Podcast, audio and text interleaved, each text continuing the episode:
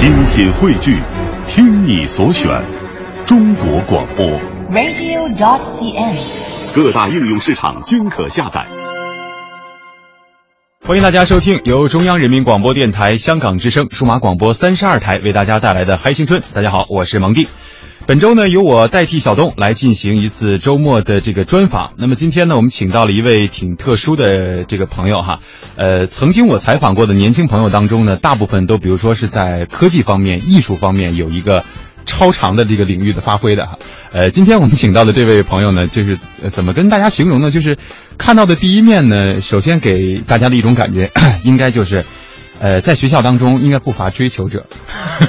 首先来个自我介绍哈。Hello，大家好，我叫温培军，我叫温培军，是来自北京大学的一名学生。嗯，在北大当中，你看都不乏追求者。为什么这么说哈？呃，在接这个温培军来进中央台的时候呢，就实际上我们在这个传达室当中，一眼就可以很清晰的认出来。呃，不能就可以加引号的说哈，叫鹤立鸡群哈。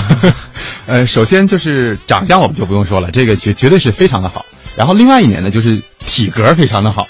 这是我目前见过的，应该是最标准的一个体型，呃，肯定是跟他的个人这个经历有关。呃，在了解温培军的这个资料的时候呢，我就发现了一个很明显的特点，无论是他的本科学校大学，还是他的研究生的这个这个北京大学哈，两所大学当中呢，首先提到的都是他的运动成绩非常的突出，呃，游泳是吧？游泳，我的这个大学同学当中呢，实际上也是原来有一些这个游泳特别好的朋友，呃呃，好像有在北京游泳队啊什么的，也是国家健将的这种级别的哈。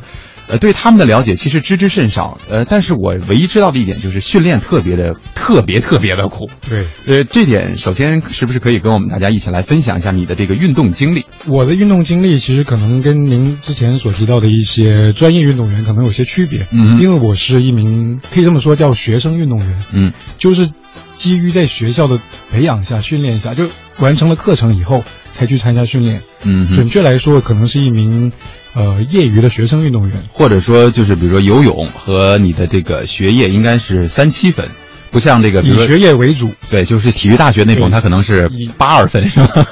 先游泳后学习哈。嗯，嗯哼，然后还是学习的比重还是蛮蛮重要的。嗯，你从什么时候开始？就是自己发掘的吗？还是父母要求的？还是什么？就是天赋。呃，一开始我父母让我去参加游泳这个项目的时候，其实出于一种就是锻炼身体、嗯强壮体格的一种目的。哎，不会有这种，比如说小时候因为多动症嘛，然后说那你去运动运动吧。别的朴实反而有点这样子哦。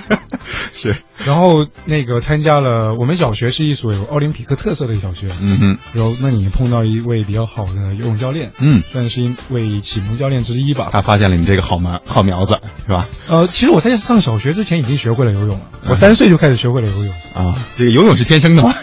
嗯，现在来说可能也算是天生了，因为嗯很多你看很多小孩出生了以后就会去一些婴儿泳池那里游泳，现在是，嗯，然后在这个过程当中就一步一步的开始往上练。什么时候是第一次你觉得我可以拿它来出成绩的时候了？我记得可能我出的成果还蛮早啊，嗯哼，一年级的时候参加我们区的比赛，嗯，然后第一次参加区比赛就拿到冠军，当时很开心。那会儿是什么泳姿？我记得当时是蛙泳，呃，就是最基本的这个开始的是吧？。对，最基本开始蛙泳，我当时主项是蛙泳，嗯然后副项是仰泳。哦，我觉得好像大家一般采访到的说主项都是自由泳，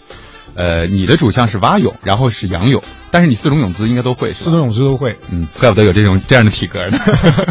这个游泳其实也给你带来了很多的帮助吧，对于你的这个成长过程当中，我们先说对于你自身的这个一些影响吧。对于我来说，其实游泳现在更像是一种，呃，调节生活、调节学习压力的一种方式。但别人看起来绝对不是。对，其实一开始我可能小学或者初中的时候是有一种相对来说稍微抗拒一点的心理，哦，就是没有说全身心的投入或者真正的爱上这项运动。嗯哼，但是到了初三开始，我记忆很清楚，到了初二下学期，初三开始，然后就变成要我练，转化成我要练。哎，这个其实很难，尤其对于初三的时候，其实你的年龄也不是很大。呃，但是游泳这个项目应该来说也很枯燥，它不像球类运动，对可能会有很多变化。对，基本上你就是你是也是一天一万米是吧？就这种。哦，我当时没有那么多，当时候大概可能一天也就两三千米吧。嗯哼，但是每天就是这样枯燥的游来游去啊。你怎么会说我突然转变成哎，我想要去练这个东西了呢？应该说当时候是我想要练，而我没有还没爱上这个项目，但是是我练。嗯嗯那时候出于可能是因为想要证明自己，证明自己在，因为我在一所重点中学里面，也希望能为学校能出了一点成绩，能帮助学校。或者说在这所学校当中，哪怕是身上的某一点发光都是 OK 的哈。对你这说法很对。对，青年学生就是在那个时代当中，大家都应该有这种这种心态，嗯会觉得说，如果我只是在这个学校当中默默无闻，学习成绩可能我也不是第一名啊，然后其他方面我也拔不了尖儿，那多亏啊，是吧？结合自己的特长嘛，做自己特长擅长的事情。对，会有这样的一种心理。呃，游来游去，现在游出了这个大名堂，应该说哈。也，不能说，因为你看你的这个本科学校当中给你的这个介绍，就是屡获全国游泳比赛冠军，并且勇破纪录，这是出于你的自身自身目的是吧？对，这个是我在高二哦高三上学期，高二下学期到高三上学期这一年，嗯哼然后我当时候参加我们年龄段的全国比赛，共获得十个全国冠军。哎呀，所以说这个体格绝不是偶然，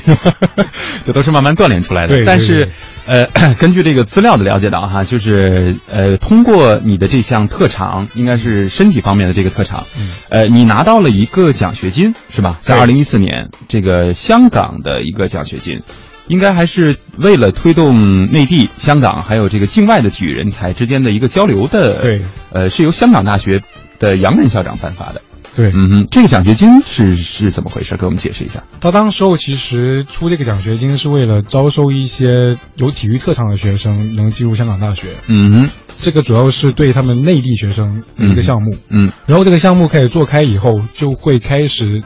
呃，朝香港以外、境外的一些地方，嗯哼，包括好像中国内地，嗯或者甚至一些其他地区的地方，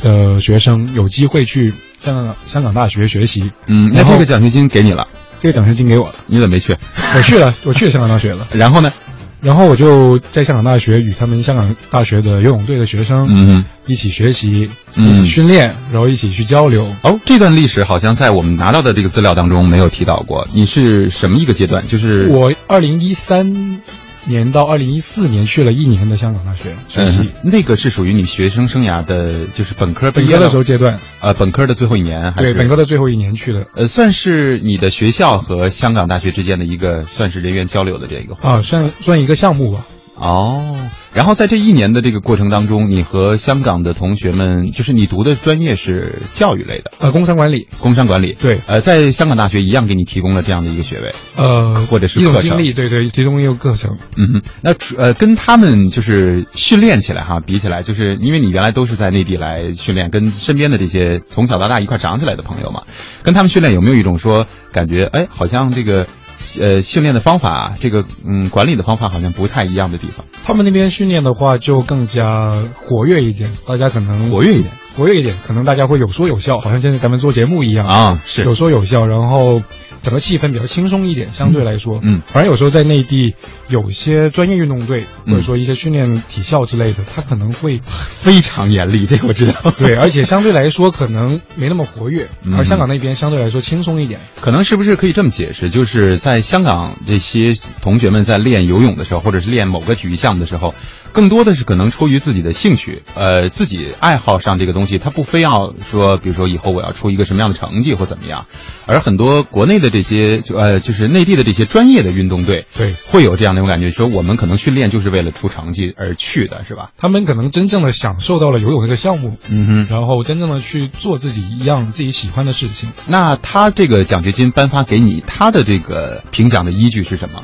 呃，他是会从所有的内地高校当中去选拔这样的人才吗？还是如何？具体他有没有牵扯到其他高校，我不太确定他这个奖学金覆盖面有多大。嗯哼就内地高校，但是他覆盖我知道他招收的都是一些内地知名的学校，嗯然后针对已经已有一定运动成绩，并且有一定学习成绩，因为去到香港，你要参加他们本校的学习，嗯，你的 GPA 也要够对哈，。也不能太差。嗯，那说到学习，这个同样是学这个工商管理的这个科目哈，呃，你在香港接受的这个课程教育和你在内地接受的课程教育会不会有很大的不同？因为，呃，我们身边也会经常有一些香港的同学，包括在北大、清华，嗯我们都曾经有过这个同学们来做做客我们的节目哈，会说到说这个上课的时候感觉好像是完全不太一样的，哪怕是同一门科目。因为我当时候呃在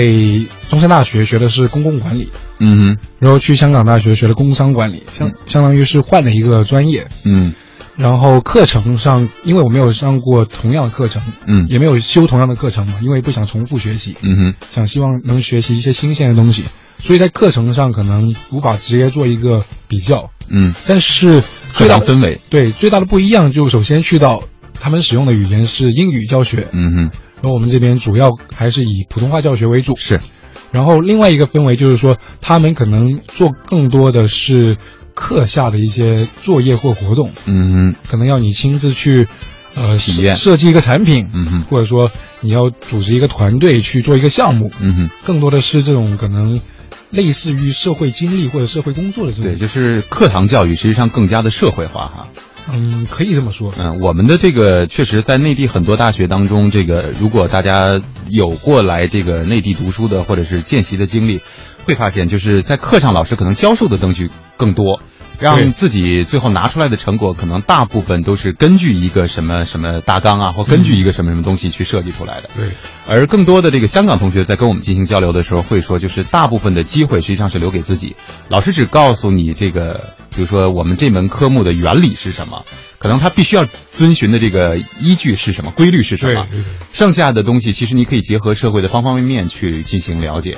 呃，那你当初选择这个在中山大学啊选择这门科目的时候，因为我觉得好像跟你的这个呃特长相比较起来，实际上差距还是蛮大的。如果是我的话，如果我游泳特别好的话，我可能会，那我为什么不选择体育教育这方面呢？对吧？以后我也可以在这方面也有建树，我又是那么强大，是吧？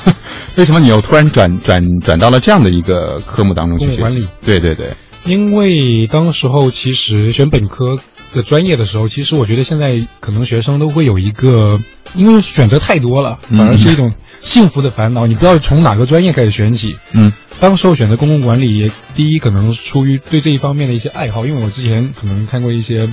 课程介绍，嗯，然后知道要学些什么东西，然后可能一些毕业本科毕业以后的就项就就业去向嗯。对。嗯，能做一些什么类型的工作，你能做什么类型的工作？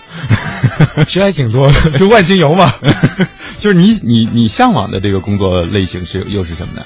当时候其实学完大一，就大一完了以后，嗯嗯，自己学习成绩也不错，嗯然后就想到可能当时候就想到读研究生，嗯所以但是就暂时没有再想本科毕业以后去做什么东西了。嗯，就是那时候是会不会有现在这个目标？比如说想去这个北京大学，想去他的光华管理学院，当时有这个想法吗？当时我觉得读研的话，应该结合自己实，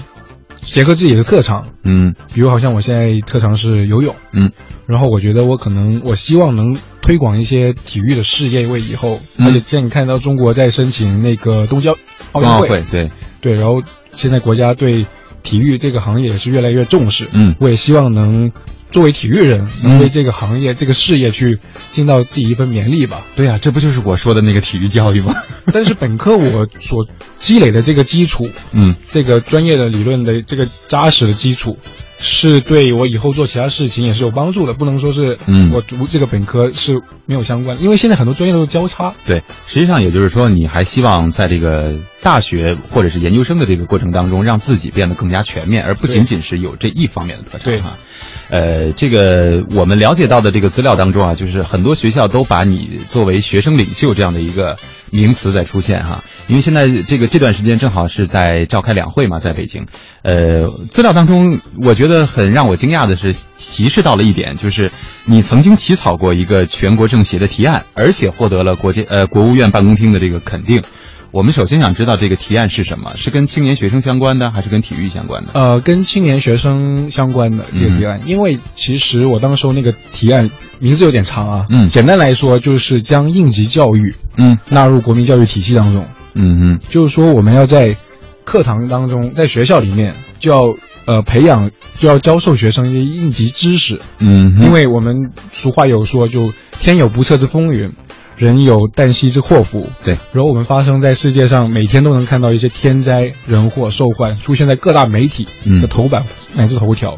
嗯，所以我们要有一个忧患意识。嗯，就是还有一句话可以更通俗的解释，就是不怕一万就怕万一嘛，对对对。哎，但是这个东西好像不是每一个学生可能都会去涉猎的这个东西。我记得我在上大学的时候，可能老师只是利用一个学期当中的某几节体育课啊啊，会跟我们教授一下这方面的知识，说这方面大家有必要去了解。或者是比如说一些学校开设的网络课程当中，会给我们一些这个介绍的知识，呃，为什么你会倾向于在这方面又进行一个研究，或者是你推广这方面的东西呢？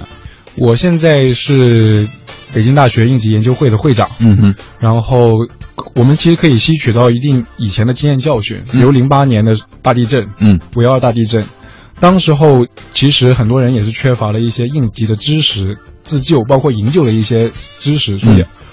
而导致一些生命财产的损失。嗯，但是好像有一所中学叫上岛中学，嗯，就是因为他们平常就会有固定的演练，有学校有教教授学生的一些应急知识，所以当大地震来到的时候，他们就能安然无恙的。嗯嗯，远离地震的威胁。嗯，那这个你刚才所描述的零八年汶川的这个地震啊，是你产生这个想法的一个契机或者是源头吗？嗯，可以说是一个很重要的鼓励你去做的一个动力点。对，嗯哼，呃，那接接下来我们就继续来探讨这方面的知识了。这个有关于应急方面哈，嗯，呃，其他的这个资料当中还显示，就是你不光是在学校当中推广，而且还做过很多，比如说为部队啊，为什么来为他们来做一些这个方面的这个知识的传达或者是教育，呃，这些知识有没有什么在今天的节目当中有没有什么，比如说两三句话呀，或者是很简短的，就可以让我们大家至少有一个这方面的意识的这种提示，比如说我们在日常当中一定要记得的几点，你有没有呃特别的总结过？我觉得，比如好像现在我们先去一个新的地方，可以花大概一分钟的时间先浏览一下应急的出口，嗯，或者说一些消防器材的摆设，嗯，那我觉得这个养成这个习惯就非常好，嗯，你去一个新鲜的环境下。其次的话，比如我们平常在家里面或在宿舍里面，可以常备一些应急的物资，比如好像要有一瓶水，嗯，有一些干粮，嗯，有手电筒，嗯，之类这种。简单的应急物资，然后还要定期的去进行更换。嗯哼，我觉得这些对大家虽然只是一些小的举措，但到真正呃灾难来到的时候，对我们来说是非常有帮助的。嗯，那这个就现在你是北京大学的叫叫全称是应急研究会研应急研究会的会长哈。呃，那这个东西有没有你想过，在以后毕业了以后，或者是走上真正走上社会的这个阶段当中，把它做成一个类似于 NGO 的这样的一个组织呢？嗯，其实我现在也有在从事这一方面的应急教呃应急这一方面的研究，然后我也希望能推动应急事业的在中国的发展。嗯哼，其实中国这一方面应该还处于一个起步的阶段。嗯，然后我们希望我们应急研究会的宗旨就是天下无极。嗯，什么事儿我们都可以来用这些方法来应对，对吧？呃，那在这个我们再说回去哈，在这个两会当中的这个提案，呃，后来这个提案被采纳了吗？被采纳了。嗯，然后之后的这个给你带来的这个反馈或者是效果是什么样的？呃，也当时候因为很多部门也得到了一些肯定，然后相关的部门也配合了一些呃工作，嗯哼，然后他们也希望我们能在这一方面。继续从事这一块的行业，嗯，也希望能给带给大家更多的帮助。嗯，这个两会的提案啊，包括就是你你所提到的这个政协的这个提案，啊，呃，实际上对于很多年轻的朋友们来说还是有些陌生，尤其对于我们香港的同学们来说，呃，因为前两天呢，我们在这个采访张明敏先生的时候，哈，就是香港著名的歌手嘛，他也提到，就是希望香港的同学能够更多的参与到香港的青年人能够参与到内地的这个政治事务当中来。呃，他举了一个例子，就是让我们觉得都很惊讶。他说：“呃，我希望香港的学生能够考公务员啊，有机会来考公务员，这样才会可以更多的来接触到内地的这种政治体制，或者是内地呃来处理问题的这些办法。我个人还是蛮赞同的。呃，所以是我们我想问一下，就是如果是作为一个学生来说，你如何把你的提案或者你的想法在两会期间提交给政协，或者提交给当然人大可能远了一点哈，就提交给政协，你是怎么做的这个前期准备工作？”如果是让我去做这一块，第一，我觉得因为我自己也有跟两地的学生嗯都交有这个交流。嗯然后我发现现在我们了解香港的这一块，跟香港了解我们可能是稍微有一些不一样的地方。嗯呃，我觉得可以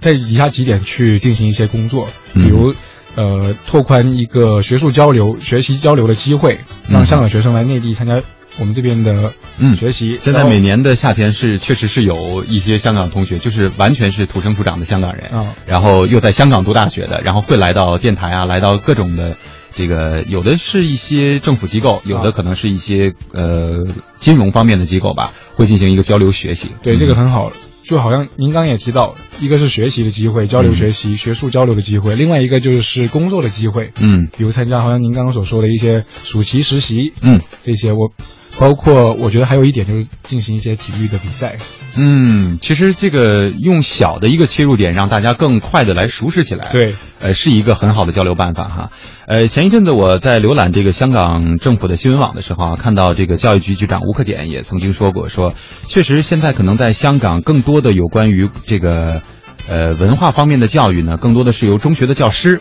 呃为同学们带来的，但是大家呢。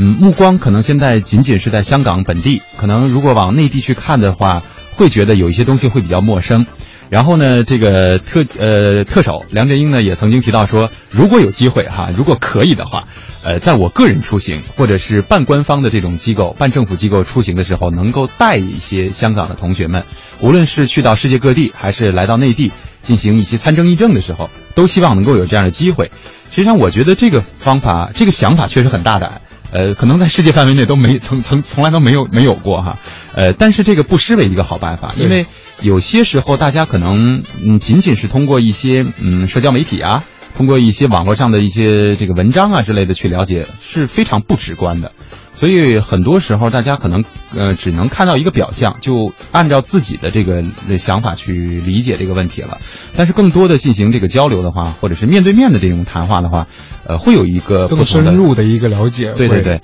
因为来到我们这个香港之声进行实习的好几波的这个香港同学了，呃，每一次走的时候呢，说实在的，就是他们都会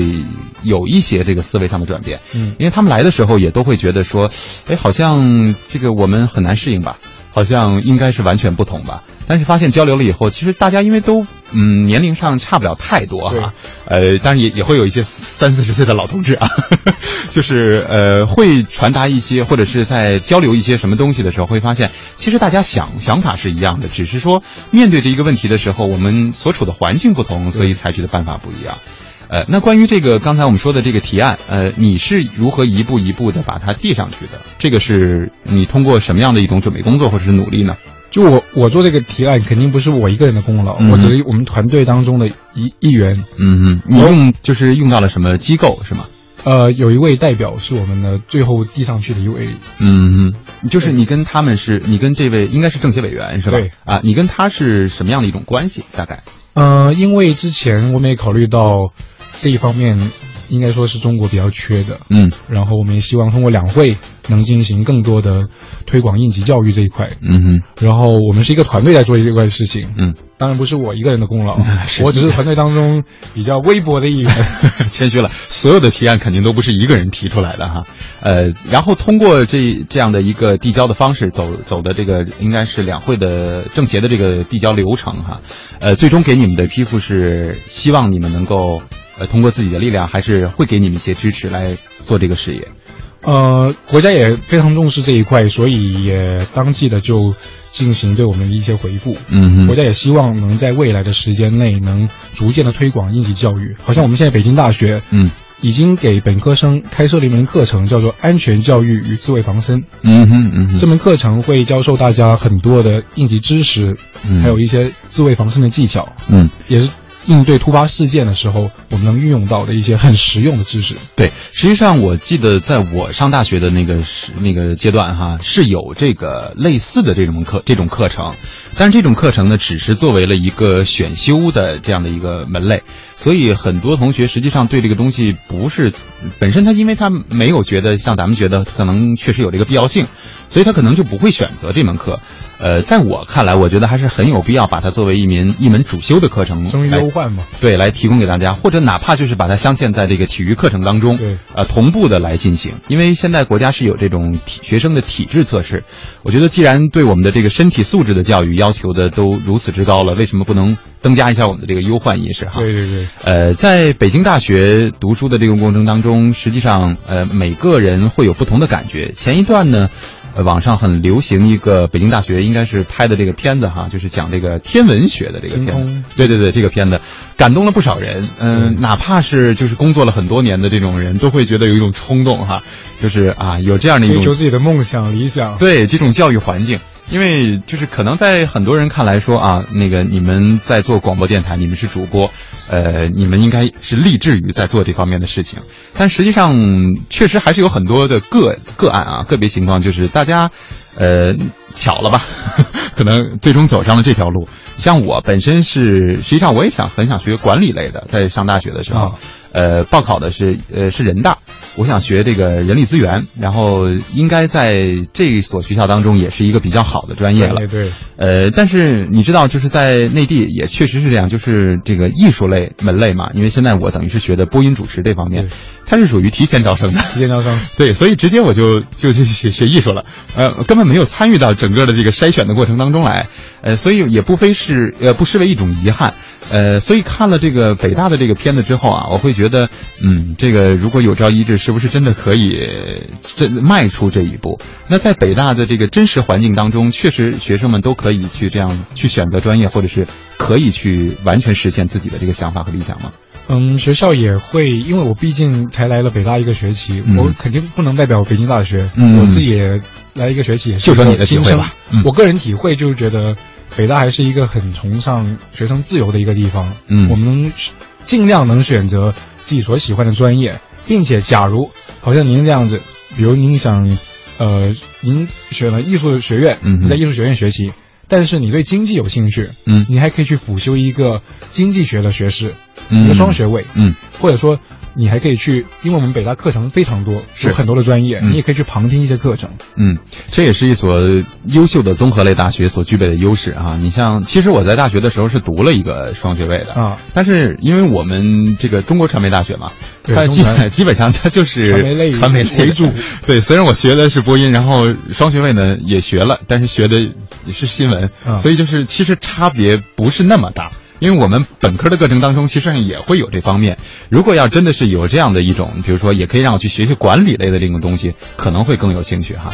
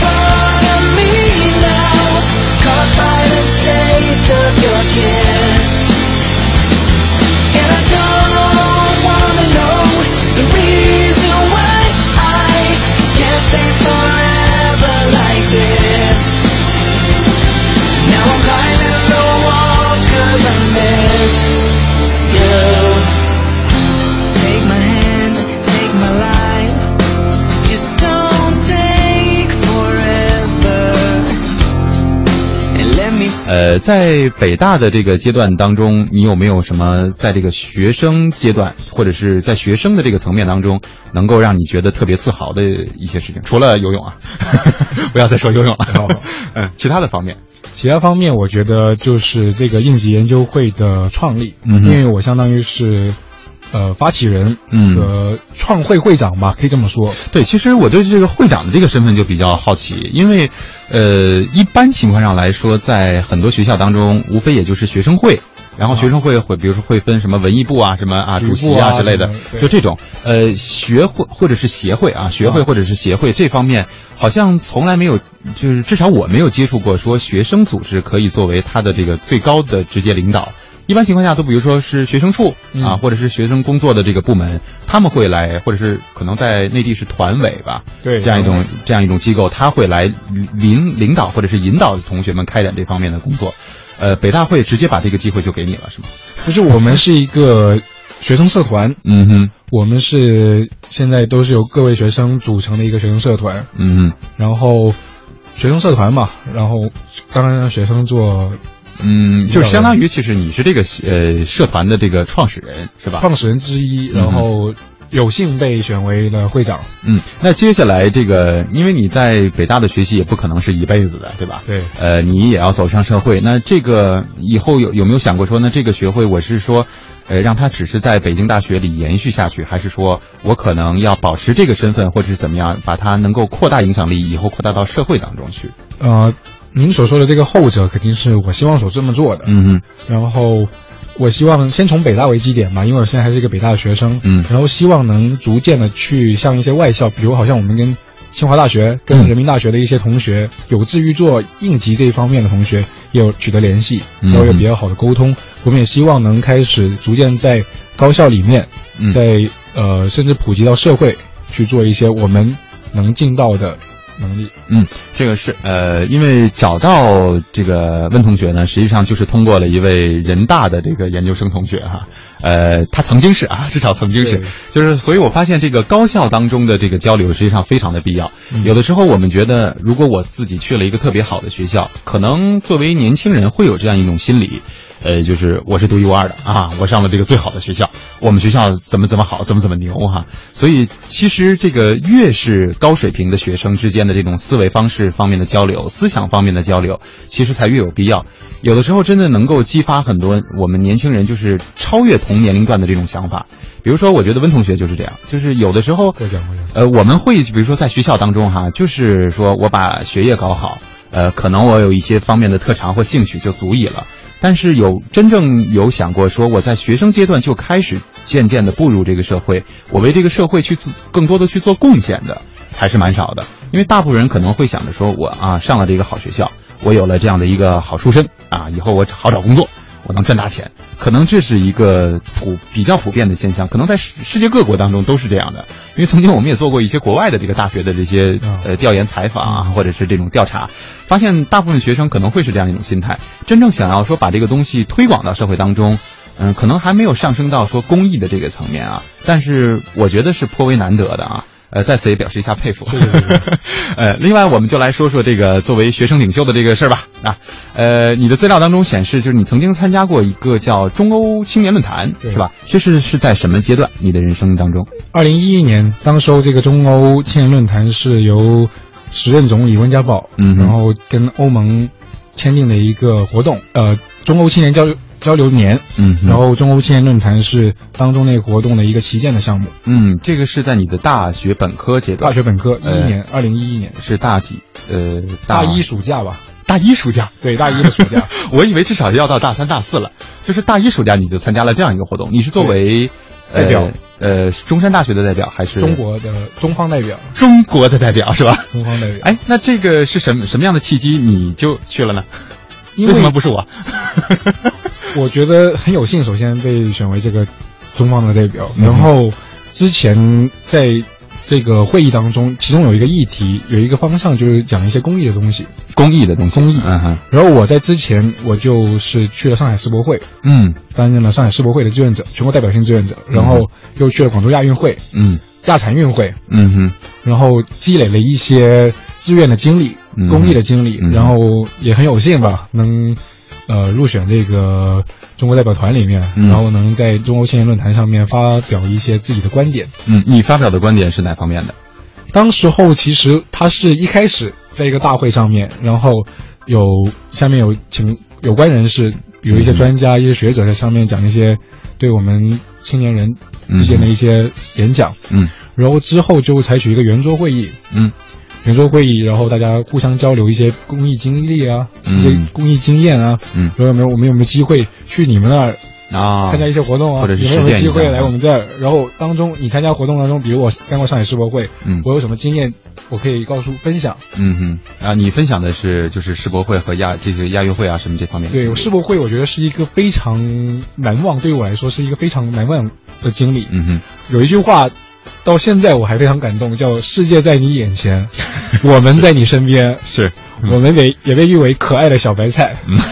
然后我发现从世博会开始以后，嗯就我们的服装是白色底，绿色上身，嗯这种小白菜服。嗯哼然后到亚运会也沿用了，到亚残运会也沿用了，嗯世界大学生运动会，包括刚举办完的南京青奥会，嗯，也是开始采用那种小白菜服，所以我觉得是我们公益是一脉相传下去的。嗯，确实，这个公益事业可能从我们应该是从我们人类诞生的那一天起，可能就会有，但是那会儿可能当然原始社会哈，可能没有被发现，但是每一个社会当中或每一个社会的阶层当中都会有这种人人来存在，要为这个社会真正的去做一些贡献哈。呃，那你去进行交流的时候，当然肯定这个环境当然就是纯英文的这种环境了哈。呃，有没有发现什么让你觉得？很惊讶的，或者是很新奇的项目，或者是你听到了别人的这个说法的时候，会觉得太棒了。有没有过这样的这种这种这种感觉或者冲动？因为毕竟是一一年，我现在可能记忆来说 稍微啊有一点点模糊了。嗯哼，然后我记得当时候我们聊的，一开始大家都觉得是很正式，嗯因为像感觉有点像两会那种，或者像发言，至少对对对。嗯，结果我们大家在坐在一起聊开了以后，就像一些老朋友一样，嗯哼，大家可能。呃，有些聊熟了，甚至把西装，有些外国友人把西装都脱了，就跟你面对面，好像我们现在两个做节目这样子像，像是做这个茶话会了，对 茶话会了，真的相当于茶话会了。然后我觉得我们思维的那个出发点会有些不一样，嗯。就中欧嗯。两边的嗯出发点会有有点不一样。然后当时候我们那个活动也请了一些政协委员、嗯。人大代表过来参加一些座谈，嗯。然后他们呃欧洲方面的代表也提了很多问题，嗯。直接向那个政协委员跟人大代表发问。嗯，他们的这个思维方式会让你觉得有哪些不同呢？就是跟你去思考同一个问题或者是类似的问题的时候，当时候就呃举一个例子吧，当时候他们问问题很喜欢就是刨根问底的去问，嗯。可能一定要问清楚什么，就问清问到底，嗯嗯嗯。然后一定要搞清楚到到底是什么回事，嗯，就是他要掌握这个整个事件当中的每一个细节。对每一个细节来龙去脉。嗯嗯，但是你觉得，如果是我们去思考的话，可能会，呃，主要是选择一个大致的方向。这个方向可能对了以后，大家就是基本上理解了以后，可能就开始去做了。而他们必须要知根知底儿，是吧？呃，当初可能我也是比较稚嫩一点，还是，嗯嗯嗯然后可能想的那个思维跟他们有一点不一样。嗯，那到了二零一四年，你你应该就不太稚嫩了吧？也就是去年的事情了哈。嗯呃，还有一个就是今天我们在这个节目最后的一段一点时间要跟你进行这个探讨的，就是，呃，培养世界未来领袖啊，这个词儿真的很大，有一个奖学金是吧？也是一个奖学金。呃，这个奖学金是又是哪个机构或者是哪个什么团体颁发的吗？它有一个叫冯氏基金，嗯然后是香港的一个立丰集团嗯。所创立的一个基金会，嗯。然后这个基金会会对现在我知道规模也在越做越大，嗯。会选取比如好像中国啊、呃美国啊、新加坡嗯哼一些高校都是知名学校的一些学生，然后进到这个培养计划里面，嗯然后会每年会举办一些活动，嗯。使大家可以坐在一起去畅聊一些东西。这个有点像这个，就是我们曾经说的那个模拟联合国的那种感觉，呃，就是把所有的这个高精尖的人才聚到一起来发表一些观点，或者是来进行一些探讨，是吧？模联的话，因为我没参加过，不太清楚。但是它这个还有一个跟模联不一样的，就是，呃，他会比如美国的学生来中国学习，嗯他会出奖学金，哦，就会支持你来过来学习。不光是观点上面的交流，不关键观点上，还有资金上的资助，嗯哼，他会鼓励你出国鼓励你出境，嗯去参加不同的机会的学习、实习，他都会提供一定的资金支持。嗯，哎，我发现就是你获得的这些奖学金当中有一个很大的共同点，就是都跟香港是有一定的关系的。呃，是因为什么样的契机呢？是你之前就是因为你去过香港领过这个体育方面的那个奖学金，还是说可能你本身粤语也也很不错，还是因为什么？我觉得为什么这些机会都跟你有关系？我觉得首先是我是一个广，我是广州人，嗯哼。然后广东就是比邻港澳，嗯哼。跟港澳的联系肯定是非常多的，嗯，而且我们有一样的文化，一样的语言，嗯，沟通起来也是比较方便。嗯哼，然后我觉得，呃，两就广东跟香港跟澳门这些交流机会，可能也是比其他省份稍微多一些。嗯对，毕竟地理问题嘛，地理问题，对我们有地理的一定优势。嗯哼，对，而且这个说句实在话，就是在哪怕是在这个互联网时代当中啊，就是都比较讲究圈子这个问题，所以就是可能因为你的粤语是你的应该说是一开始出生的母语哈，母语之一吧。对母语之一，所以就是你在接触的时候，可能更多的都是这方面的这方面的。比如说我在北京的话，我的这个因为我是北京人，所以就是我接触的这个圈子，可能如果说让香港或者是广东有很多我的朋友，反倒会觉得很奇怪，就是为什么你跟北京不熟，你跟那边就就很熟，是吧？会有这样的一个地域的问题哈。呃，那这个学生领袖现在。嗯，他是在往往把你往这方面去培养，对吧？可以这么说哈。呃，你在这个过程当中，你有没有觉得说，那如果我想要作为一个学生领袖，我一定要具备什么样的这个方面的气质吗？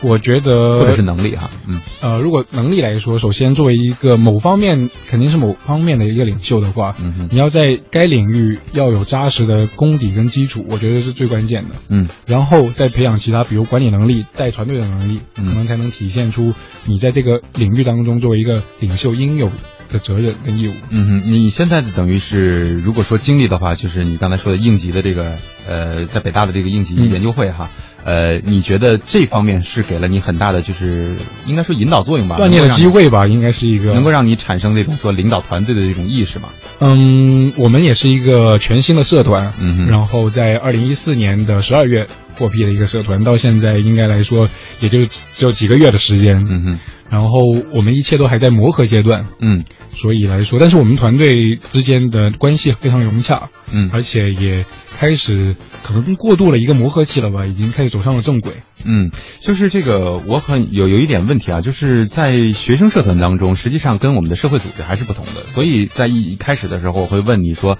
有没有想过真正把它做成一个 NGO 组织？在这种组织当中，可能你的身份就是因为同样还是会长的话，可能要行使的权利，身上要肩负的这个责任更大了，就完全不一样了。对，可能现在更多的时间，我不知道你的现实情况啊。呃，如果是我的了解的或者是我的理解的话，应该是更多的机会和大家进行去分享或者是沟通。可能更多的就是呃你觉得呢？会有这样的一种这样一种问题出现在你们的这个探讨过程当中。但是如果以后作为一个 NGO 组织的这个领袖的话，可能更多的是你的这个想法就要直接去实施了。有没有想过这方面你去怎么度过这个这个期期间？因为毕竟现在你的身身份还是学生嘛。对，我觉得现在呃是学生的话，还能得到，比如我们有指导指导教师，有教师很大的帮助，嗯然后也有学校的帮助，嗯哼这对我们的发展来说是一个非常好的一个帮助。但是好像您刚刚也说到，比如出了社会以后，真正的成立了一个 NGO，毕竟在这一块可能我无法先下一个定论，毕竟现在还是学生嘛。嗯哼但是我觉得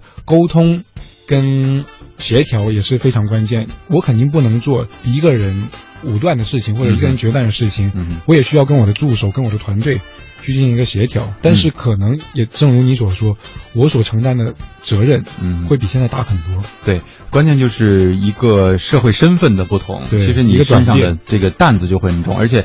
呃，会看看着你的人会更多，所以都是期望着你，或者是让你需要你去做一些什么贡献出来的时候，可能那会儿心境会完全不同哈。呃，但是现在肯定，如果说直接让你说感受的话，可能也早了一些，还早了一些。还没有这个真实的经历哈。那作为这个呃大学的学生来说，因为不是每一个人可能都能像你一样，呃有如此